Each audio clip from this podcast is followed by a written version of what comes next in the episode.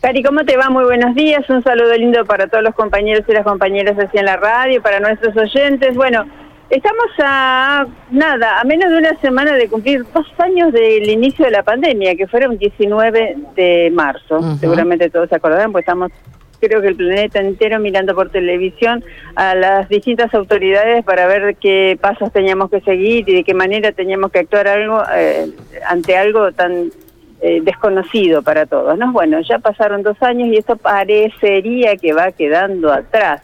No obstante, escuchamos a la ministra Sonia Martorano que si bien hace referencia a aquel inicio, también nos dice que puede haber, haber un rebrote en abril o mayo, pero que, esto es lo bueno, no tensionaría el sistema de salud. Si te parece, la escuchamos. Dale. Recordando recién que ya hoy estamos cumpliendo dos años del, primer caso en la provincia de Santa Fe, puntualmente en la ciudad de Rosario, del primer caso COVID. Si recuerdan, era un joven de 28 años que venía de, Inglaterra, que lo pudimos eh, bloquear en ese momento y hacer el seguimiento pertinente, pero que a partir de ahí comenzamos con, todos estos hechos ¿no? que, han transcurrido en estos años que han sido tan, tan rápidos y tan dinámicos que a veces nos vamos olvidando en el transcurrir cómo ha, cómo ha acaecido todo. Y bueno, es así que ya tenemos casi 800.000 casos en la provincia de Santa Fe.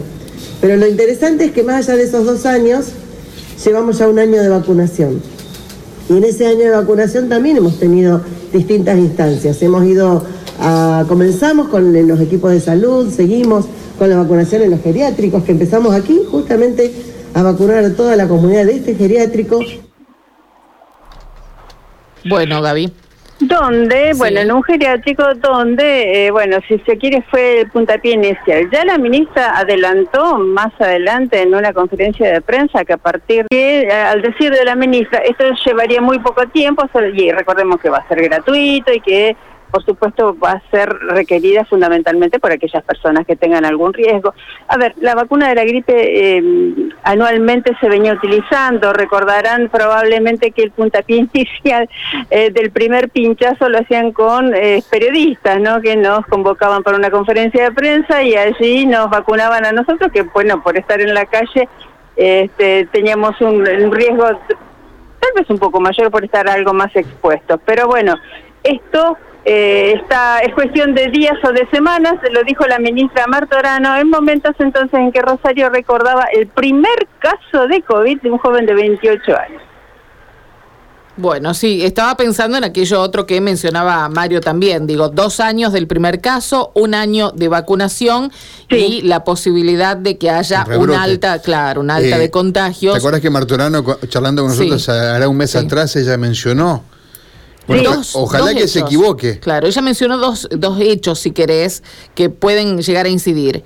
El comienzo del ciclo lectivo, que hasta ahora no ha dado muestras de que mm, pudiera tener algún tipo de repercusión, pero también hay que decir que fue algo discontinuo, claro recién esta semana va a ser una semana completa para todas las, las escuelas. Igual el país no está, no, no, no, no, Al contrario, no tenemos están claro. muy planchados. ¿eh? Sí. Adelantó abril o mayo, pero que en ese rebrote no se tensionaría el sistema de salud. Es más, lo dijo el pasar. ¿Será porque además vuelven las temperaturas un poquito más Bueno, ese era el otro tema. El otro hecho puntual era la llegada del invierno, que bueno, eh, eh, evidentemente no tenemos que esperar hasta el 21 de julio para que sea así, sino cuando empiezan a bajar las temperaturas. Y bueno, y ahora poner énfasis en esta posibilidad de que algunos casos que se puedan confundir con COVID finalmente sean de influenza, así que eh, también la necesidad de, de hisopar a gente que a lo mejor después de negativo, ¿no? Efectivamente, eh, lo que sí, ya se han dado algunos casos de influenza, un poco de, a ver, esa gripe, esos cambios de temperatura, algo bastante más estacional, pero los números eh, afortunadamente hablan de una tendencia sostenida a la baja y con, que con la descentralización de los vacunatorios, bueno, como lo cubría esta mañana inclusive Matías, eh, no, eh, Mauro González, este, hace que se pueda acceder mucho más fácil a el pinchazo, a, a los refuerzos, tanto sea las terceras como las cuartas dosis, de la mayor cantidad de personas posibles. Es así. Gracias, Gaby. Hasta luego, ha sido un gusto.